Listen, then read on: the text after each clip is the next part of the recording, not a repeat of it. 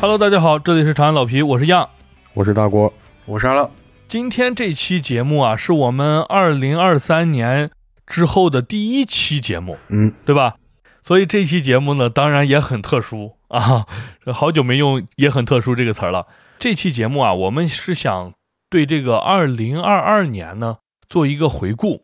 哎，当然这个回顾呢，只涉及到影视剧、书这么一个文艺作品方面嗯啊，并不是生活的一些回顾或者其他更多的东西。嗯呃，有两个点，第一个就是我们三个人呢，在这一年内呢，其实看了很多的电视剧或者电影，对吧？嗯呃，反正有很多，里边有好的有坏的，哎，所以我们三个人呢就想做一个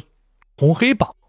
哎，嗯有红榜有黑榜，哎，然后每个人可能有两三部啊，每一个榜里有两三部，给大家分享一下。嗯哎呃，第二个点呢，也是马上就要到这个春节假期了嘛。哎，很多朋友可能如果不出去的话，不回家的话，可能有这么多的时间，不知道怎么样去度过。哎，刚好可以把我们的这个红黑榜榜单拿出来听一下。嗯如果你没看过，哎，假期就可以好好的去看一没错嗯下。哎，所以有这么两个目的。OK，闲话少说，哎，那我们就进入主题。呃，咱们开始聊之前啊，先说一下这个流程吧。流程的话，我们三个人大概是这么定的，就是把这个文艺作品呢分为这么三部分，嗯第一个是电影儿，第二个是电视剧，第三个是书籍。嗯啊，然后这种动画电影呢，就属于电影儿；如果是动画剧集，那就属于电视剧。嗯嗯啊，所以不管是动画不动画，都是放在这三个里头的。OK，咱们这样来吧，就是咱们先从电影红榜开始。我先说，哎，我的红榜榜单，挨个郭老师，然后浪老师把红榜榜单都说出来。嗯哎，都说出来之后呢，我们再一个一个的去聊一下，好吧？那我先说一下我的这个电影红榜。嗯啊，电影红榜呢不是很多，有两部，一部是这个《瞬息全宇宙》，哎嗯哎、也叫这个《妈的多重宇宙啊，》啊，嗯另一部呢是这个《西线无战事》，哎，但嗯是这块呢我是有一点纠结的，让它上榜。嗯对，嗯这个一会儿可以细说。那郭老师，我这儿有三部啊，呃，我觉得第一个是这个韩国的一个片儿叫《狩猎》，哦，狩猎，啊，对知道，嗯，呃，然后第二部是一个国产电影，也是在院线上映的，叫《人生大事》。哦，啊人生大事，哎，我还真没哎看，第三个呢，就是跟样老师一样，《西线无战事》。了解。嗯好，我们一会儿再细聊。浪老师，呃，电影这块儿我就就挑一个分类吧，就是恐怖片这一块儿嗯，有三部，哦，恐怖片就呃有三部啊，哎哎，对对对对对，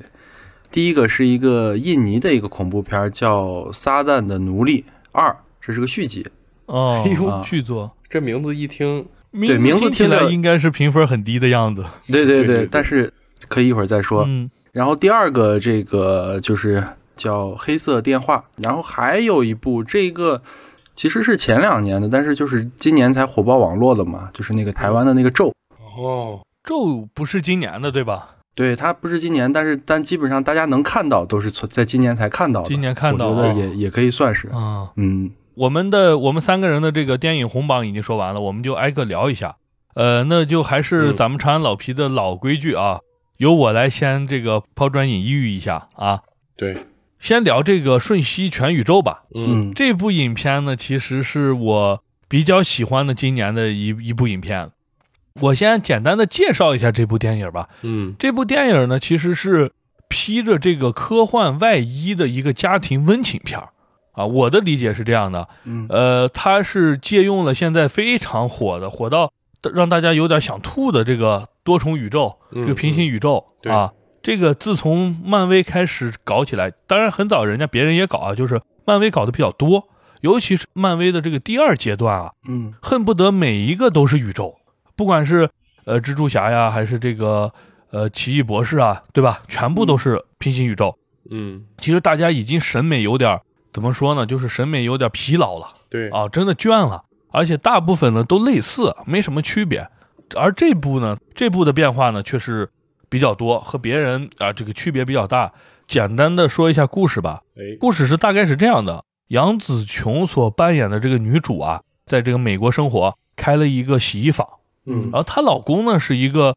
相对来说唯唯诺诺，好像干什么事情都干得不利索，哎，被她各种喷的这么一个畏畏缩缩的一个男主，嗯，然后他的女儿呢是一个同性恋，对吧？对，哎，是个同性恋，但是呢不受到他的支持，他不认同。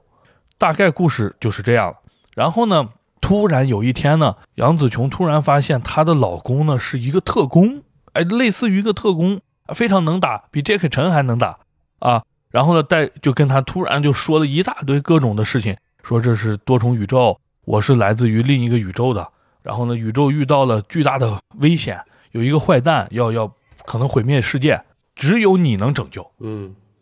大概就是这样的一个故事，然后开始慢慢他从不能接受嘛，就根本不可能要相信，到慢慢发现自己确实是挺厉害，然后到发现不同宇宙中都有他，哎，有好多个杨紫琼，然后呢，到最后呢遇到这个大 boss，打败大 boss，然后这个大 boss 呢就是他的女儿嘛，嗯，对，或者说大 boss 的代言人是他的女儿，然后呢到最终呢用爱嗯哼哼，爱去战胜一切，嗯包括她理解了她的这个丈夫，理解了她的女儿，嗯，最终呢，就是可能就是回到了原本的她这个宇宙中，大胆的去拥抱了她女儿这个所谓不同的这个性向，哎，然后最后是一个大团圆的一个结局嗯啊，大概故事就是这样。嗯然后这里边的新意有哪些呢？刚才续接我刚才说的，嗯就是在多重宇宙上，它这个宇宙并不是说我们走一个类似于黑洞的这么一个洞，对，嗯然后呢，哎，我们三口或者说我们几口吧，我们就跳到这个洞里，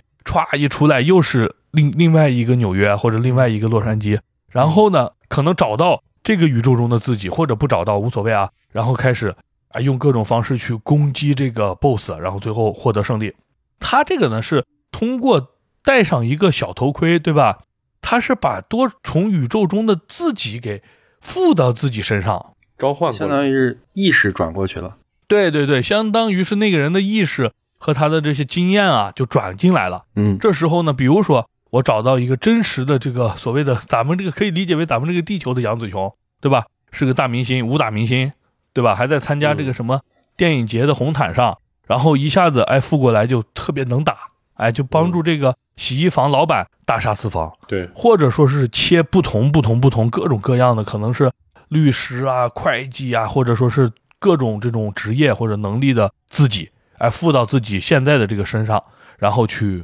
呃对抗嘛。嗯还有一点就是，他们还有一个很有意思的点，就是类似于一个时间局，哎，也不是时间局，应该是某一个宇宙中的这个反抗军，对吧？嗯反抗军里头有一个人就是这个她老公的复过来的这个人格，嗯啊，这么说好像绕来绕去的，对。然后呢，每次会帮你选择一个可能最近离你哪一个平行宇宙离你最近，然后呢会有一个开关的方法。这个开关的方法就是，呃，平常你不会轻易做出的那些事儿。就是做一些怪动作，对，印象非常深刻的一个是什么？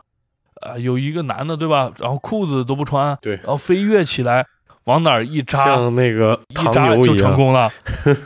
就是类似于这样的点。嗯然后里边其实很多细节，因为确实看的比较早了，呃，可能有一些小的细节，当时我觉得还是挺拍案的，嗯啊挺叫绝的。现在可能稍微有一点忘记它的细节了，但是大概就是说，它的这个多重宇宙和别的这种多重宇宙片，它的切入的角度和设计的这个逻辑，哎，有新意啊，非常有新意。然后呢，还有一点就是把这个故事放在这个科幻的皮儿之下嗯嗯，啊，这一个点也是比较巧妙的。相比之下，有一个片子，呃，其实和它有点像动画片儿，不知道你们看过没？嗯就是呃，女主是小孩嘛，可以变成一个红的这个浣熊，嗯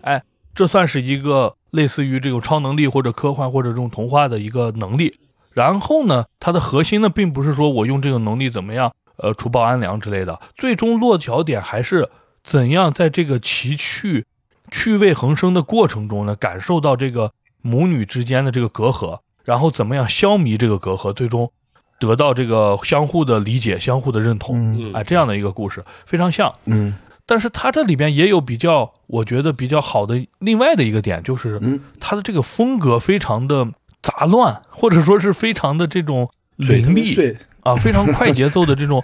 对，非常碎的嗯那种小点啊，非常快速的这种剪辑啊，还有一些这个零星的这种恶趣味嗯嗯 S M 啊，或者说是刚才我说的那种，嗯对吧？嗯，飞跃、戳戳穿啊之类的这种对，就是这种可呃非常碎的这种小料、小杂料，往你脸上不停的砸，不停的砸。嗯，包括后面他和他女儿不停的变，不停的变，还变成了两颗石头，对吧？对。 然后呢，哎，两两块石头岩石，虽然几不万年 过去了，对，然后在那就是说他希望就是他妈离开他，不要这样控制他嘛，对吧？他妈一直跟着他，跟着他，就是非常杂。你说这个东西它不符合一个所谓的呃怎么说呢？一个一体化的这个一个框架，对，就是说大家如果说是超呃穿越就穿越，对吧？科幻就科幻，嗯，你这一下子啪一下子穿到最后都变成了那种静态图片了，对吧？就好多是绘画呀什么的那些乱七八糟的，就非常的杂，非常的碎。它啊有这也是点无我厘觉得头的那种感觉，对，它里面很多笑笑料是有这个无厘头的，嗯，包括它里边的一些打斗啊，这种动作戏啊，它也致敬了很多这种香港的功夫片嘛，对，比如说成龙，哎，很多那种搞笑的动作片，对吧？它的打斗动作啊，我们也看到它里边有很多很多的致敬啊，特别多，尤其是很多这个咱们从小看的这种香港影片，嗯， 《一代宗师》啦，什么《花样年华》啦，对，呃，《新警察故事》啦，对吧？很多，嗯所以让人感觉到很那个，它虽然是一个国外的片子，但却又很熟悉的感觉啊，这是我觉得它比较好的几个点。嗯，两位老师先分享一些对这部影片的一些感受。这个片子我其实只看了一半儿，就是我就看到他那个嗯女儿当时可能是要现现原形，也不是现原形吧，就是反派那个那个状态出来的时候，到那儿我后来就再没出来了，就再对，没看了。哦，他其实感觉还是套了一个那个这样一个新意的皮，讲的讲的还是个家庭伦理的这么一个一个故事嘛，对吧？嗯，这是浪老师所不喜的，嗯，可能是风格浪上 老可能师不太喜欢这种温情片儿，对对对，就喜嗯欢那种咒什么这这这女种。儿回来就把父母砍翻，是吧？ 对，啊，我觉得我看这个片儿印象最深刻的就是不同宇宙的那个反派，就是他女儿穿越回来变的那个不同的造型，就是嗯，各种变化，对对，他变了很多很多，而且哎你记有不一记些得，而且可能是咱们没那些看场过景的色形象，彩，对色彩特别的夸张。对对比度很大。然后还有一个呃场景就是变成石头那块儿，就是真的有点嗯，黑色幽默的感觉。对，是，然后这个这个片儿，我当时看完之后觉得还挺有新意的，但是具体讲什么就已经忘了。你要刚嗯才不提的话，可能我都记不太起来。对对，嗯还还有一个这个呃记忆比较深刻的点就是他在那个报税的那个官员那块儿对对对，啊、那个报税的老太太看起来是一个那种一丝不苟，然后呃嘴非常比较刻毒板的一个，老嗯，太太。对，对对对，然后又又比较这个毒舌，然后又比较刻薄啊，然后在另另外一个宇宙，他就是一个很恐怖的一个怪，对，然后追杀他们，就是就是这一块儿，然后还有他每次变身的时候，有可能会呃意外的招招来不，就是他不是想要这个宇宙的他，然哦，后嗯，嗯、呃切错了产生一嘛，些这个对吧？对对，切错了，对对对， 对，啊，这是我看这个比较记忆深刻的地方。是然后是，嗯要说剧情吧，我觉得到最后那块儿有点强行，嗯，是吧？跟自己家人和解的那个那个过程，感对。觉结结尾不是很满意。那我也说说我的这个觉得它不太好的地方。其实刚才嗯，浪老师一说那个点呀、就跟我我刚才感受的有一个点也非常像，嗯就是我在哪儿呢？是感觉到哎呀身上稍微的抖了那么一下，就是在他女儿后来现原型之后，哎，我们就假设叫现原型之后的几次切换之后，嗯慢慢慢慢切着切着，我就感觉有稍微的抖了那么一下，要温了因为前面我看的时候呢，我是非常的，就是我我原来经常形容一个电影的，就是我不感觉到时间的流逝，啊，我没有去看进度条，没有去看时间，因为它的一开始，哎，一个铺垫，大家看很普通的，哎，一个什么小的这种，这叫开了个洗衣店的这么一个小老板吧，哎，然后生活中很多琐碎的事情。这块儿大家一看，然后突然开始转折了。她的丈夫怎么一进电梯以后大变样啊？然后就是一顿打斗，然后快速的这种故事的发展推动，节包奏括多很快重宇宙，节奏很快，然后那种各种点一下一下砸过来了。到了女儿这儿的话，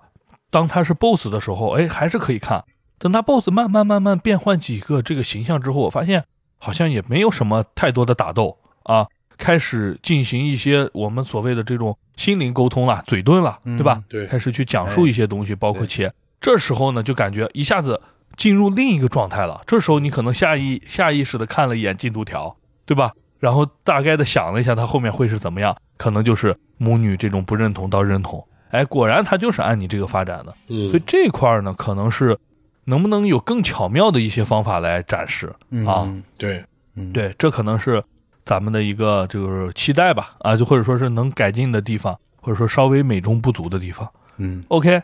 那这部咱们就聊到这儿好，啊，然后咱们红榜，咱们聊一部这个《西线无战事》怎么样？嗯，浪老师呃，不是郭老师和我同样都把它推到了红榜上，对，对吧没错？那郭老师给大家介绍一下吧，我补充补充。这个电影一开始就是我了解到它，可能就是因为它只是它是一个翻拍一九三零年的《西线无战事》，好像是，嗯，对，对啊，嗯，然后因为我我都不太了解之前那一版拍的是什么，我只知道是一战的事儿，嗯嗯嗯，嗯，对，那个确实太早了。嗯对，然后一个是看评价比较高，再一个我我觉得想看一下这个战争题材的这个片儿，到底现在二零二二年了拍能拍成什么样子，跟我们的这个国国内的拍的这种战争片儿区别在哪？啊我嗯主要是抱着这个目的去看，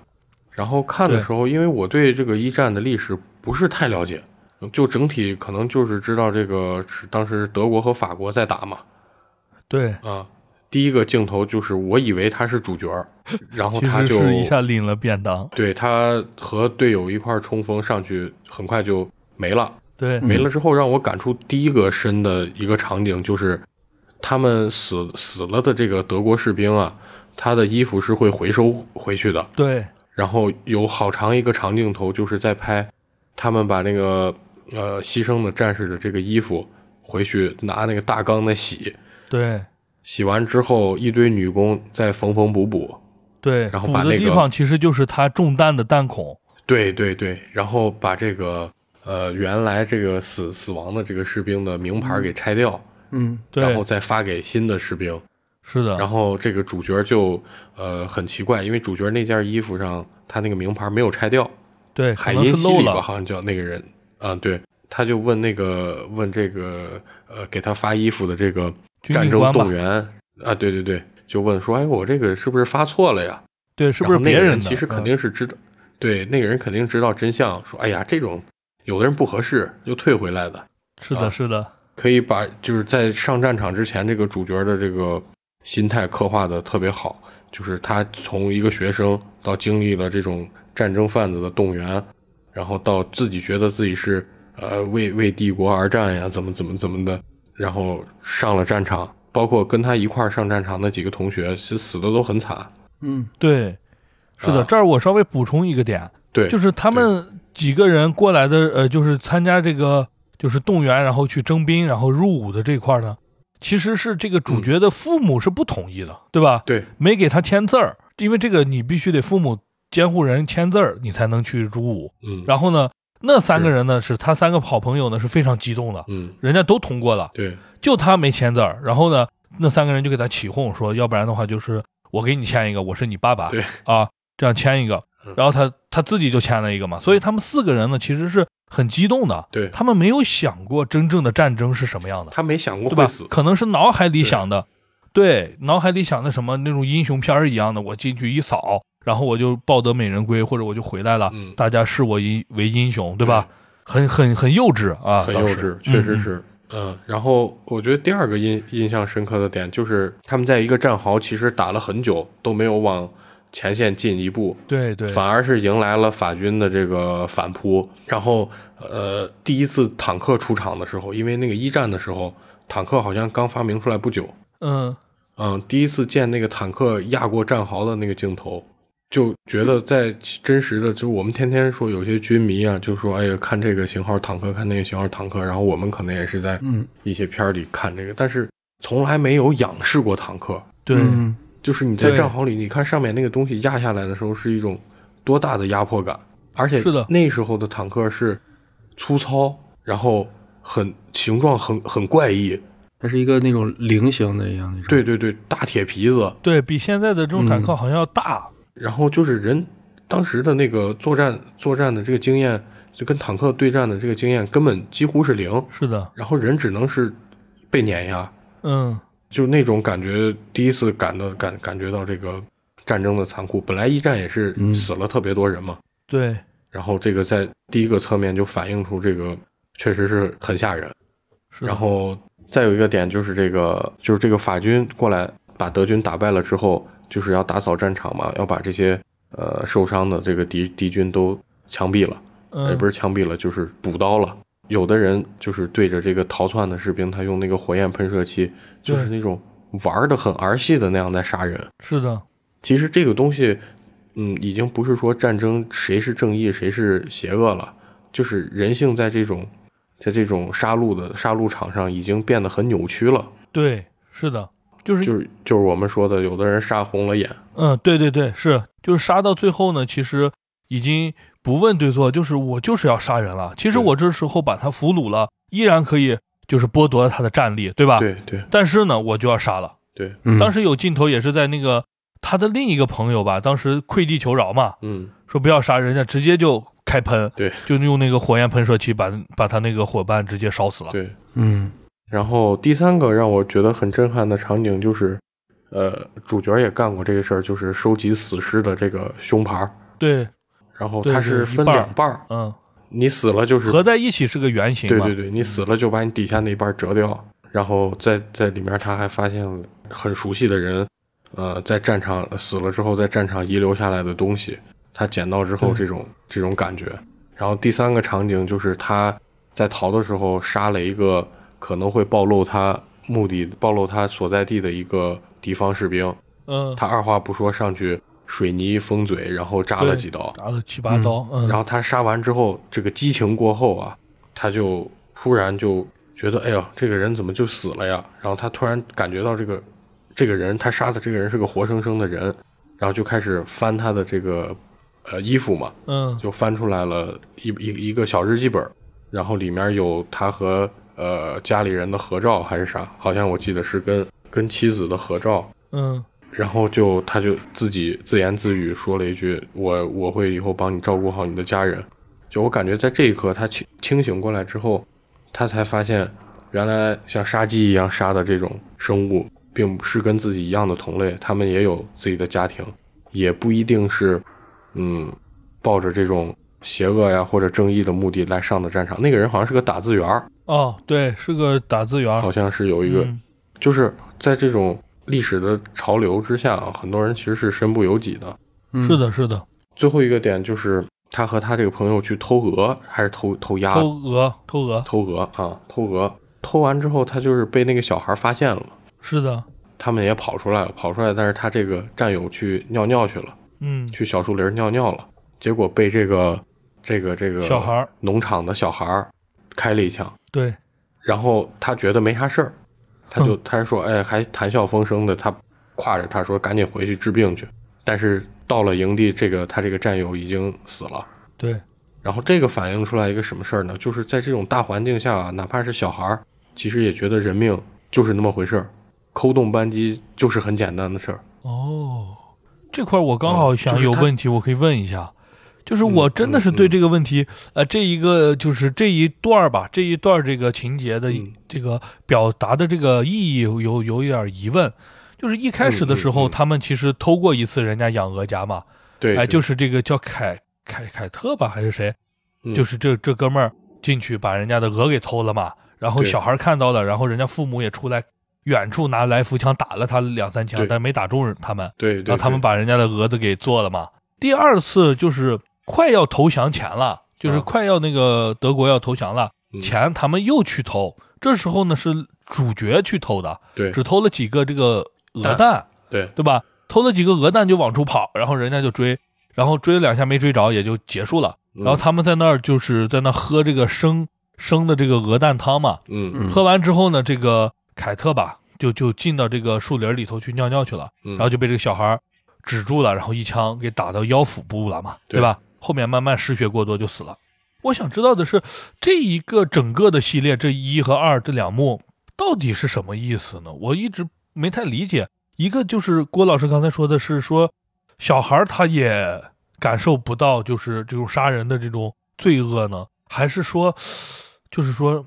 人命那么轻易呢？就是人命在这种战争上嗯就就值三个鸭蛋，对，是这样的意思吧？我觉得是这样，因为小孩会开枪，肯定是第一次，其实也有铺垫嘛，就是父母怎么对待偷鹅的人呢？是直接开枪打，嗯他完全觉得人命可能就不如鹅，而且哦可能是这些士兵来也经常来这个抢夺他们的财产对，啊，导致他们就是遇见这种事情，直接就根本不解释。有可能上一次和这一次偷东西的并不是一个人，嗯，但是由于你们经常来偷，所以不管是谁，我直接打死。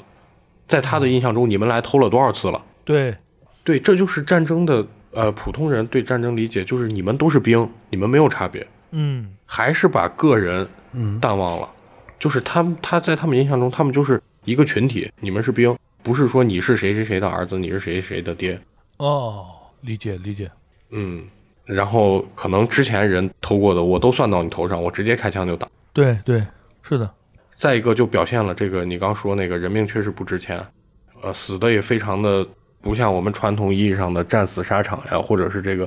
马革裹尸呀，或者建功立业呀都没有。对对对，我就被不是小那孩种什么打了英一勇枪牺牲啊，对吧？救了几百个几千个人，其实不对是，，真的很亏。有时候就长这么大，然后那个他这个战友啊，就是凯特呀什么呀，嗯他老婆老给他写信，嗯嗯，对，然后他的小儿子也是死在了这个天花就是也不是呃就是直接或者对直接或者间接吧，反正死在这个大环境里了。对是的，这个人是一个，他前就刻画其实是个挺有血有肉的一个形象。是的是的，这个人还是比较丰满的，对对对，还一直期望着打完仗回家，但是事实上，他是被一个小孩儿 就那么儿戏的杀掉了。对，是的，是的，嗯这点确实是像郭老师刚才讲的，就是很多时候你以为的战争，就是说，首先战争残酷，可能有些人知道，嗯，但是有些人不知道，就是说在战争上人命就是很儿戏，你不是你想象的那么光辉。对，你拿下了某个山头，然后获得了胜利，对吧？对或者说是你嗯怎么样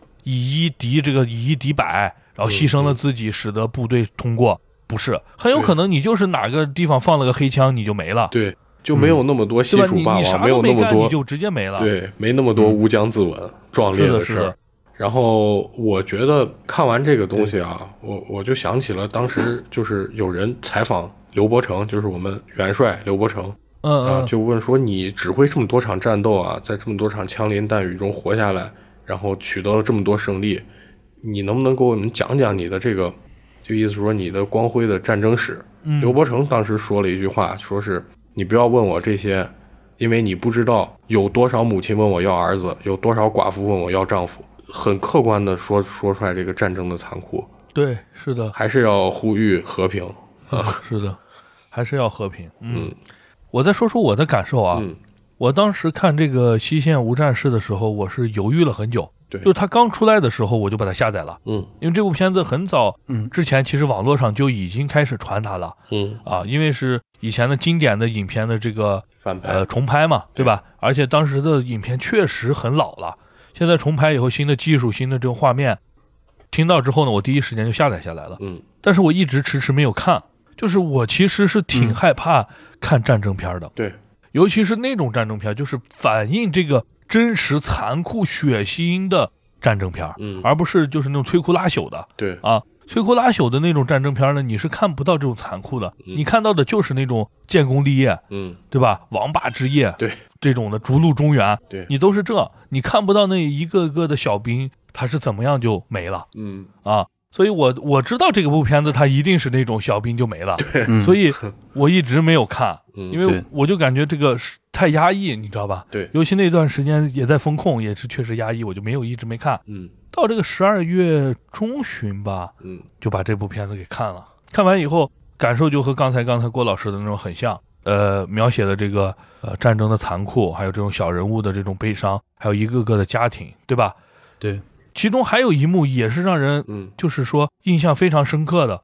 就是他们定这个十一点不是就要签对对，就对停战了嘛？停战了，嗯离到这个十一点早晨可能六七点的时候呢，这个将军啊，这个将军可能就是我我们理解的就是那种他不在意手下的牺牲，对对吧？他只在意就是说我这个将军，我是不是嗯往前攻了一百米，或者说是把战壕对往前推了这么两百米，对吧？我是一个就是打了胜仗，或者是怎么样的了。在那个时刻，其实大家都应该就是说都守着，对吧？大家都不要再进攻了，嗯因为就剩这么几个小时了，嗯大家都和和平一点，然后等到这个时间一到，大家就结束了。对哎，他非要还要发起一次反攻，其实当时男主已经回来了，对吧？对，然后呢，又发起一次反攻，在最后时刻，可能就十点半啊，十点四十，就是男主被人家这个评论就是说停战前一分钟嘛，对嗯被人从后面一一一刀捅死了嘛。嗯，然后也时间到了，停战，大家都停了。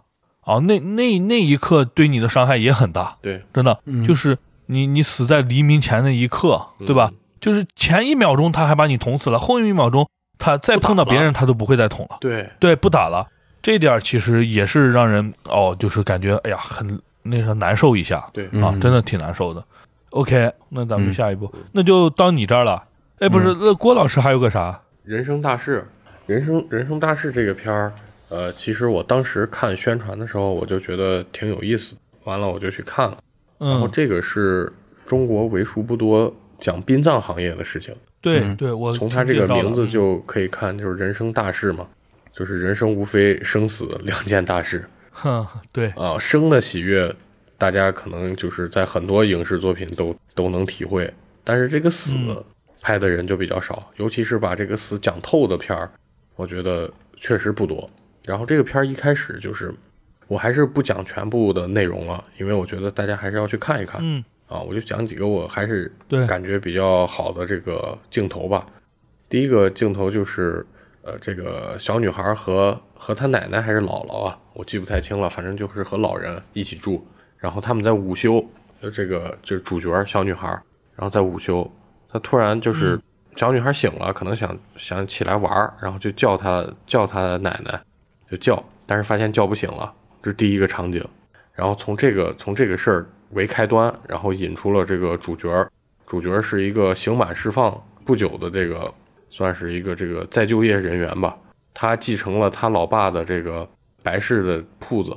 就给人操办白事儿。然后他嗯对于这这个整套的流程和这个技术手法啊都是非常熟悉，然后业务能力也非常强啊。然后在机缘巧合下遇遇见了，就是刚说叫奶奶叫不醒的这个小妹妹。反正看的时候啊，怎么讲呢？就是嗯，笑的时候会很很有意思，很搞笑，然后让你哭的时候也是，呃，让人有点忍不住想哭。对，我感受就是第一点啊，就是这个行业可能没有太多人关注，然后不知道里边的这个、呃辛苦和和一些挣钱比较难的这个时候吧，嗯就觉对得可能说，哎呀，那扎几个纸人儿，呃，弄弄白事儿，那那成本多低啊！但事实上远不止如此。对，其实咱们中国一直以来对这个事情是两个极端，嗯一个极端就是大家不愿意去谈，对啊，很多人不愿意谈，谈的话感觉就是不吉利对，啊。比如说我四五十岁、五六十岁，我还没到，我不会谈。另一个点就是可能会觉得里边就是纯暴力，或者说看不到他们到底干了啥，对对吧？对有这两个极端的这个认知啊，嗯，第二点呢，就是反映出这个就是一些家庭的温情啊了，但是它不是那么俗的一种，哦，不是那么俗套的一个温情故事。嗯怎么说呢？呃，他这个主角小文，呃，这个小文是一个身世比较惨的小女孩儿，嗯，然后她的奶奶呃去世了之后，她这个她奶奶她家呀，就是雇了这个主角儿呃莫三妹他们的这个殡葬团队去给发的丧啊，啊，所以就是呃这个小女孩就觉得是这个主角把她奶奶带走了，啊，就几次离家出走，就是去找这个主角，就是朱一龙嘛，嗯，就我说知道，就说朱一龙，呃，几次这个小文就去找朱一龙说：“你把我奶奶还给我。”嗯，因为小孩不知道这个死是一个什么概念，什么概念？对，也没有人教他，因为刚说了他他爸他妈都都没有不来要抚养他啊。然后这个主角就就觉得说这个小孩确实挺可怜，家里人也不管，然后就给他的这个小女孩的这个伯伯吧还是舅舅，反正我记不太清了啊，这个嗯，就是给他的算是法律上的监护人说，你既然就是不想不想好好抚养她，你不如就让她给我当女儿，哦，收养他，对，收养她。然后收养她的时候呢，呃，也是经历了种种波折吧。嗯到最后呢，她她和这个小文确实是情同父女，就是真的呃感觉像是自己的孩子一样。然后她也去帮呃小文参加家长会啊啊，小小文也是从他们从事的这个行业也是给孩子带来了一些影响，也不说正面负面的一些影响啊。然后反正两个人的感情就特别深，就像真的一家人一样。然后这个小孩也从这个家庭里感到温暖，因为这个主角朱一龙啊，也是一个算是按这个世俗的界定，也是一个比较失败、比较不如意的一个一个人。嗯然后可能两个都是在窘境中的一个大人一个小孩儿，呃，真的就有点相濡以沫的感觉。哦但是真正建立感情的，建立出这个一家人的感情之后呢，这个小女孩的亲生妈妈又又要来要这个小女孩，然后这个就就让人看的特别的呃难受。但是中间有确实有非常多很好笑的地方，他这个片儿我觉得成功就是笑中哭带泪，让你哭，哎，对对，笑也会让你笑，然后呃温情也不是那么硬温情，啊，不是那种旱地拔葱是吧？对对，能让你感同身受的不是那种煽情，是那种就是硬不经山意间的细节，对吧？让你有嗯对共鸣，才能让你对感动。原地旱地拔葱确实让人感动不了。对，这个电影还是说说明一个问题，就我我觉得啊，就我也我也没有看什么影评，就是我个人觉得，就是死这件事儿，刚你说了，中国人好多对他这个呃不想提，不愿意了解，不愿意去接受，甚至嗯听都不想听。对，但是事实上，死和一种离别和离别是同一种感情。嗯呃，我们有时候要要要这个积极的去面对离别，也要积极的去面对死亡。就像这个朱一龙的爸爸就是一个老殡葬从业者了，给他出的呃一个题目就是说，呃，你把我的葬礼怎么办？哦，后来他爸确实也去世了，但是他总觉得怎么办都感觉都是不能合他爸的心意。最后他选了一种非常看似非常呃大不敬的方式，嗯，把他爸处理了。哦，具体是啥，大家可以去看你一看啊啊、、哦还是很值得一看的。那接下来浪老师，那我这儿呃也说一下吧。然后其实看的电影挺多的，然后那种像一些动作片啊、剧情片啊，也有挺不错的。嗯，然后，但是作为一个恐怖片爱好者来说，还是想给大大家介绍几推部恐荐怖一片个。恐怖片啊，哎，然后这个第一的就是我觉得比较有意思的这个，就叫《撒旦的奴隶》。嗯这个，嗯它是一个今年八月份出的一个续集，嗯嗯也不能说续集，就是第二部。它第一部是二零年的一部电影，啊，嗯然后是一个印尼的一个恐怖片。然后这个片子它的这个故事其实讲的也比较简单，就是一个家庭误入了那么一个邪教，嗯哎，在邪教的影响下，可能母亲死了，然后家里人死了之后，这个邪教又来把他们家的这个孩子要去相当于献祭给撒旦，或者是献祭给他们的那个邪教教主，嗯嗯然后最后家里的这些孩子又逃生呀，又有人帮助他们，相当于摆脱这个邪教的魔爪，大概就是故事比较简单，就是这样子。嗯然后他的这个我觉得不错的地方在哪儿呢？就是这个故事啊，就是我当时刚看的时候，给我的第一个感觉就是能看到最开始的那个温导的那个的那个一开始那个电影那个感觉，哦嗯，招魂，还有潜伏哦，潜伏那个，嗯嗯他能把这个就是惊悚的这个这个感觉玩得很好。哦，嗯，然后这个电影它第二部和第一部都是围绕这个家庭来说的嘛，对，然后第二部他们这个故事是发生在一栋大楼里，嗯就是他们这家人从摆脱了前期的这个呃事件之后，然后又搬到另外一个城市，嗯然后因为家里收入比较低嘛，就搬到了一栋那个楼，那个楼有点像哪种楼啊？就是毛坯墙，嗯，然后又一一梯可能有二十二十二十户三十户 哦然后只有只有一部电梯，然后一个楼梯那种，哦，有点像筒子香港，楼但是又有一很些那种楼，对吧？特别宽，有点像那个香港那个僵尸那个电影里面那种楼。嗯乌村，然后第二部的故事就集中在就围绕在这个楼里面，嗯嗯它里面有几处这种惊悚的这个点吧。呃，我就说几个这个地方可能就是还算比较有意思。一个就是印尼的这边，它那边那个习俗啊，就是人的这个尸体好像你死了之后，它是需要包裹成一种特殊的形状，嗯，然后就是身子要拿这个白布全部缠起来，嗯嗯，然后只把脸露出来，哦然后头上会头上会打一个结，嗯就有点像脑袋顶了个蝴蝶结，但是全身是被白布绑着的，啊包裹起来的。嗯嗯然后故事里面有一幕就是，相当于是那个楼突然停电了，嗯然后之前可能又因为这个呃邪教的这些人的影响下，可能死了几个人，嗯外面又在下大雨，等于把这个楼相当于隔绝成了一个孤岛一样。嗯然后晚上停电之后，这个几个尸体又得必须得在这个屋子里面，嗯，然后人得去给他守夜，就是他那儿要停尸是吧？对，相当于是停尸一样嗯，就是把这种尸体啊、这种黑暗、这种非常孤立无援的这么一个几种元素，嗯给你糅合到一起，然后再利用这些，比如说主角是一个女的女孩嗯嘛，然后她的那个弟弟要去那个帮助呃楼管要去看那个尸体的那个房子有没有窗户有没有关好，然后关去的时候，然后利用那个灯光的闪回啊，嗯然后那个可能是一前一幕的时候，尸体还是正常的情况下，嗯然后突然那么下一幕一转的时候，那个脑袋就扭过来了。嗯嗯嗯就是你看的时候能把你，虽然它这个感觉可能，你可能说心意上可能不足，嗯但是它在这个惊悚的这个氛围感尺寸的把握上完，成度上比较好。嗯对完成度上很很高。你看的时候能，就是你有一种可能想调小声音啊，什么哦盖眼睛啊这种冲动。哦，嗯能让浪老师调小声音，那肯定是让我吓尿了。我浪老师一般都嗯看到恐怖场景吃两碗饭调大声音，对，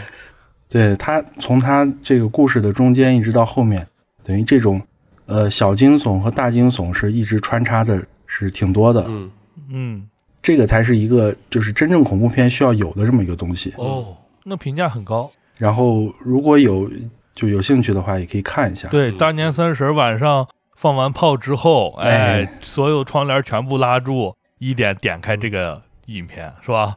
嗯，在在今年的这个恐怖片里面，还是呃在恐怖度上是绝对是指数是最高的，我觉得。哦，嗯，我问一句啊，嗯，这个最后有鬼有鬼没有？有鬼，哦，那就好。哎，不是那种 哎 呀，那就看国好产恐怖片儿把我看的现在就都很担心。看成对这个走进科学了。啊，对你刚说那个榜单里啊，还有一个简单提一嘴，就是那个咒嗯，嗯啊，我没看，但是我看评论，人家网上说，呃，不太吉 利，嗯是吧？怎么怎么理解？就是这个，我不知道，我记得好像之前好像有那种，呃，之前泰国有一个电影叫《厉鬼僵硬》，我不对知道你们对，道嗯我不知？道，哎，这个电影，泰国这个电影就是它有一种打破第四面墙的那个意味，嗯嗯嗯，就是说电影的最后，因为那个电影里的那个女鬼就是通过观众去看电影来去害人的嗯嘛，传播的，对，哎，所以电电影的最后好像在出字幕的时候，那个女鬼又冒出来了一下，相当于是给吓你了正在你一下，哎正在看电影前的你吓了一下。对对，然后嗯咒这个电影就他玩更玩的一个就是，他从电影的一开始，甚至到中间到快到后面，一开始都是告诉你是就是相当于女女主是一直在骗你去帮她去实现一个就是一个诅咒的这么一个事儿。嗯对，他的他告诉你是在祈福，其实是在帮他分担、分担诅咒，然后到电影的最后对，才把这一个事情才交代出来。所以好多人都说看到这个，就是有一句咒，有一哎句，咒语啊，看到最后不吉利啊什么的，就这一块儿可能有些人觉得诟病比较多的嗯一个地方。但是但是这个电影的在这个惊悚惊悚的上面也是相当不错的。它是个伪纪录片儿，好像啊，对，它是伪记录和那个穿插的，相当于是，因为它故事推进是拿这个女主拍的一些 DV 呀、然后还有一些其他人拍的一些这些这些 DV，然后去交代这个故事的。嗯， OK，好，咱们三个人的这个电影的红榜，哎，就聊到这儿。那么我们就再接嗯着聊一下这个电影的这个黑榜。黑榜的话，我们就相对快一点、嗯啊，相对直接就嗯直击它的要害，吐槽起来，看看它的嗯这个真正的这个扣分点，或者说让你感觉到呃很黑的嗯地方。我先盲猜一嗯下，你有没有黑亚当？哎，有有黑 亚当嗯啊，怎么又又又重复了是吗？OK，那我们嗯呃，可以公布一下啊。呃，我这边的话，黑榜的电影的黑榜呢是这个《黑亚当》，然后还有包括这个其实类似的这个《雷神四》，嗯，到时候我只说一部、啊嗯，因为它俩很像啊，很像，但是《黑亚当》更黑一些啊。为什么呢？是因嗯为我对它期待高啊，《雷神四》嗯我对本来期待就没那么高，已经看的差不多了啊。呃嗯大概是这样。呃，除了黑亚当以外呢，就刚才说的这个雷神四以外呢，我还有一部嗯，是一个续作，哎叫做《利刃出鞘二》。嗯，哦，两位老师不知道看过没啊？ 《利刃出鞘一》我看过，我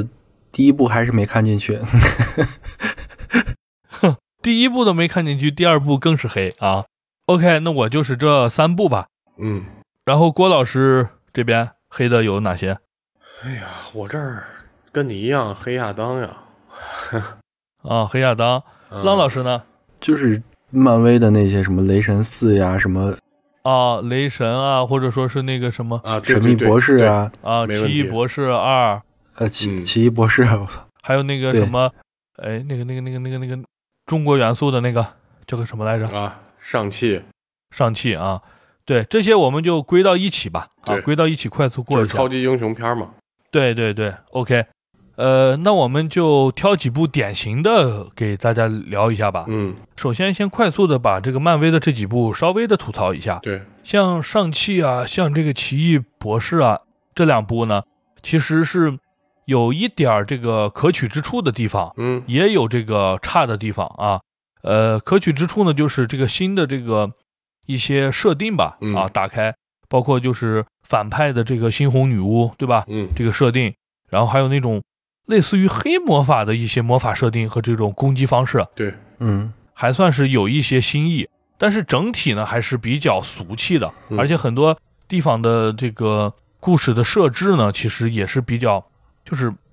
不太好啊，嗯就是比较烂俗嗯啊。但是呢，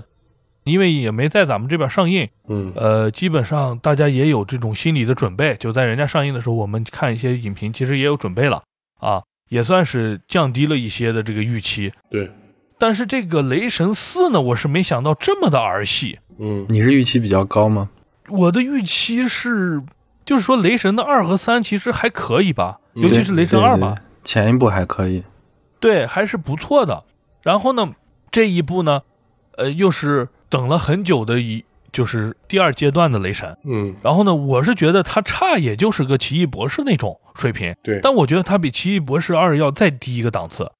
什么情况呢？就是大家好像有点在随便瞎玩儿嗯啊、首先，星爵在里头，先不说身材胖的不行，嗯这就不说了，在里边的演的就是很随意、很随意的演，就大家都他就知道，我就客串一下、意思一下就行了。嗯然后整个故事呢，非常的漏洞百出，然后在里边的那种无厘头的恶搞有点过多了。对，就他把雷神虽然是一个嘻嘻哈哈啊，也就是原来有一点这个笑中带泪，对对对，嗯，这回呢这个笑中没泪，你知道吗？嗯，纯傻非傻常乐一得就是啪一下子，对傻乐就是那那那么傻的宙斯啊啊，是吧？跟个傻子似的啊，叭一下把他衣服给炸光。奥丁吧，宙斯，宙斯 宙斯啊，宙斯啊，是宙斯，宙斯奥丁是他爸已经死了，啊，啊奥丁是雷 神，他这个是一个混的。我不是还给你发信息啊，我说这像周末的女武神，啊，他们去了一个那个大殿嘛，哦大殿里头有各个神，什么神都有，还有龙啊啥的。嗯，然后中间主要人物是宙斯嘛，拿个对闪光标，然后雷神就想问他借闪光标，然后怎么又把衣服脱了，嗯是吧？又露个屁股， 然后宙斯又特别弱智啊，对吧？一下子，呃，被刺死了。虽然最后彩蛋没死啊，但是反正故事就很儿戏，到现在我都不记得它的主线是什么了，嗯谁被抓了还是咋了？已经忘了，忘了，真的忘了，就没有一点意思。然后就是这个女雷神嘛，嗯对吧？嗯，对，他他女友嘛，嗯，对，这算是唯唯一的一个不多的看点。嗯哎呀，反正整个看完以后是极其的失望啊，极其的失望。所以这个这漫威的这几部呢都算是黑榜，但是这个雷神四是我这黑中黑。嗯，黑中黑，然后呢，我们就不说他们了，就扯回这个呃黑亚黑当。亚当，黑亚当我是真期待，嗯嗯为什么呢？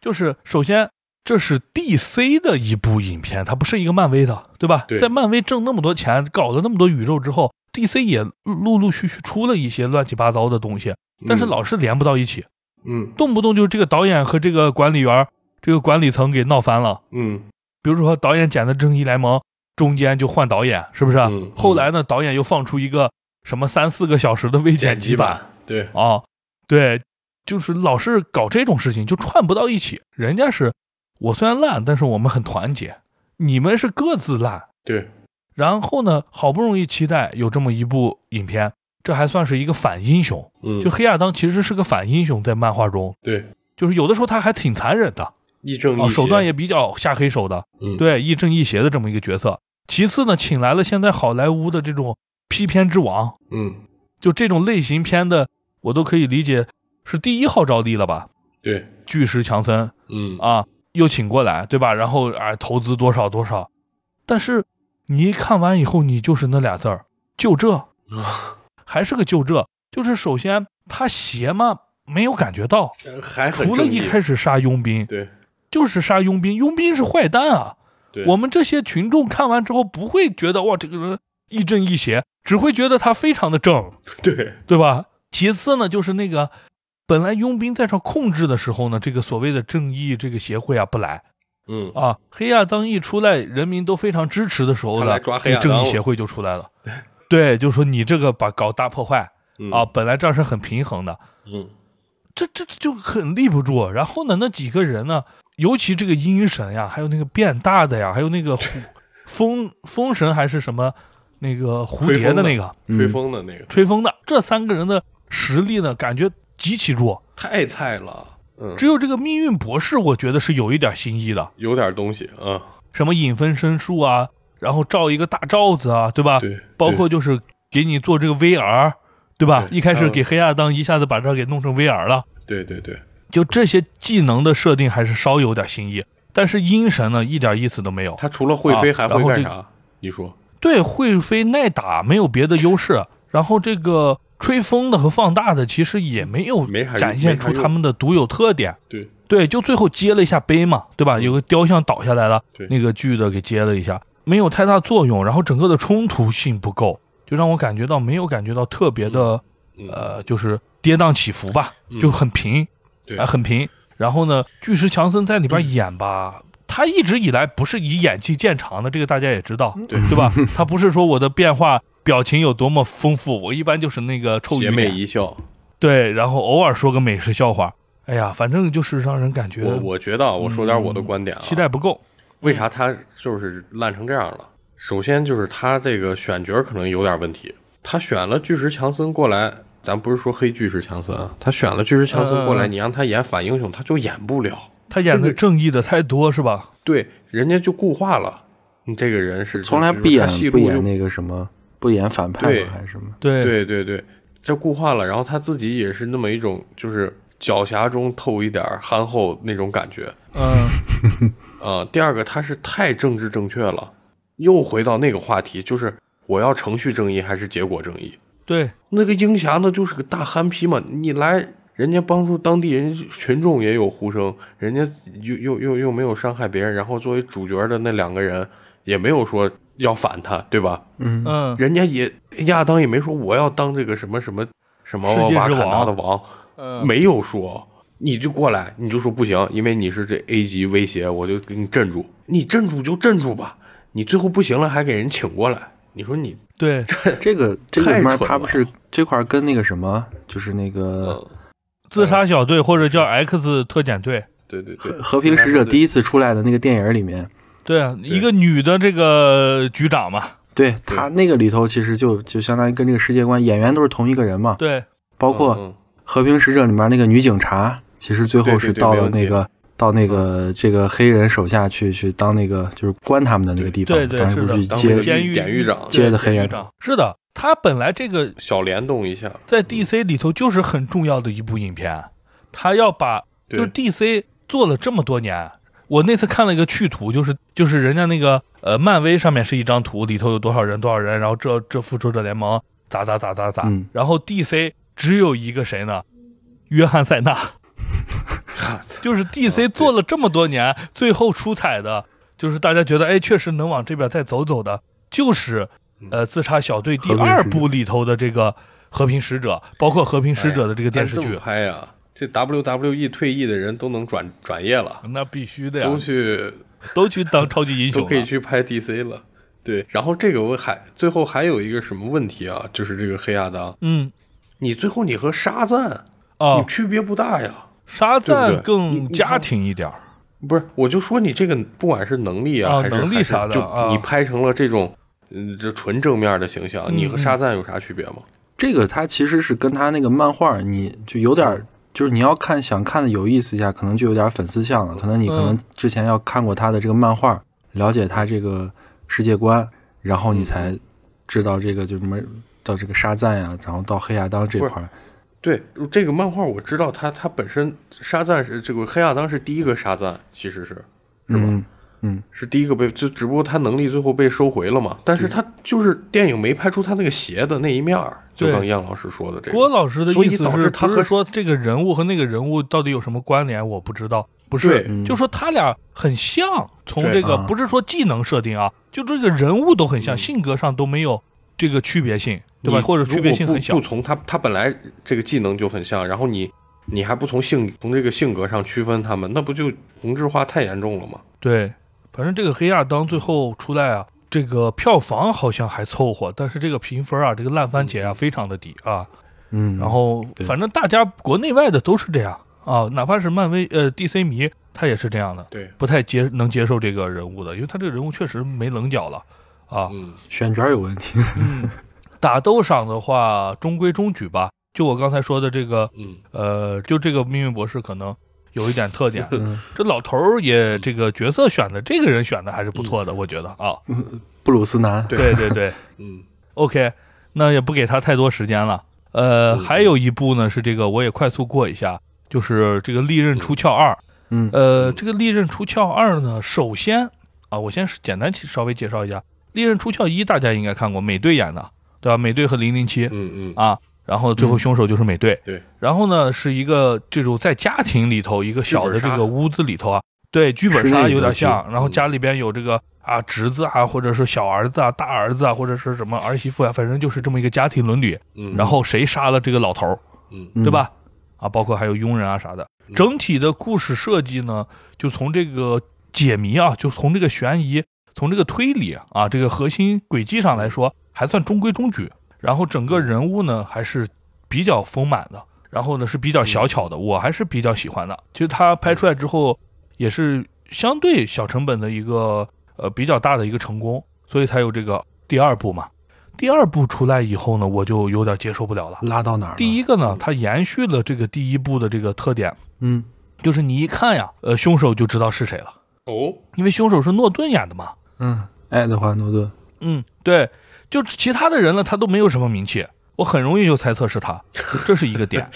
第二个点就是他这个的核心轨迹嗯太弱了。太弱了啊，太弱了。虽然我知道你这种电影儿的，其实很多时候不会做特别复杂的核心轨迹对，嗯因为大家看不懂，嗯对吧？我们小白一看，我靠，各种推理推推推不出来呀、对，啊，但是也不能太太弱智弱了，这个就是完全啊极其的这个弱啊极其的弱，能透个底儿吗？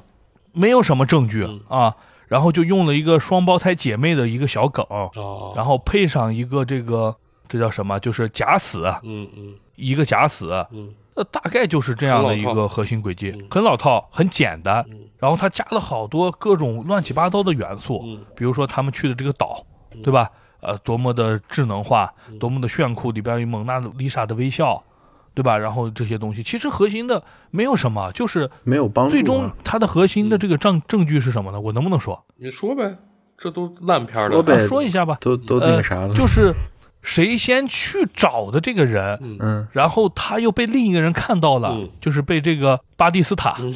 啊，又是嗯 WWE 又的啊，巴 WWE，蒂斯塔给给看见他了，嗯然后看见他以后，巴蒂斯塔因为想要威胁他，嗯于是没说，嗯就是这么一个小点儿然后巴蒂斯塔死了，然后哎被推理出来了，大概就是这样一个逻辑， 哦，非常简单。哦，哦然后里边呢，政治正确也非常的足，对呃，具体的点我就不说了。嗯然后呢，呃，人物之的这个力不太住，就它里边，因为咱们这个这种推理类的片子，它里边的人物不会太多，但每一个人都要有戏份，对，六七个人，对吧？都是凶手，然后大家去推，每一个人要立起来，他的性格要外露，这里边不太足够嗯啊，不太足够。唯一好一点的地方呢，就是我还是比较喜欢零零七这个角色的，呃，这个人物，这个演员的，嗯嗯他在里边塑造的这个侦探的形象呢，就和咱们以前看到的，比如说卷福，嗯这算是经典的形象吧，比如说波洛，对，对吧？嗯经典的形象吧，嗯它是不同的，它是带有一点这个戏谑的，有一点这个俏皮的嗯，呃，浪荡的这种感觉，对啊，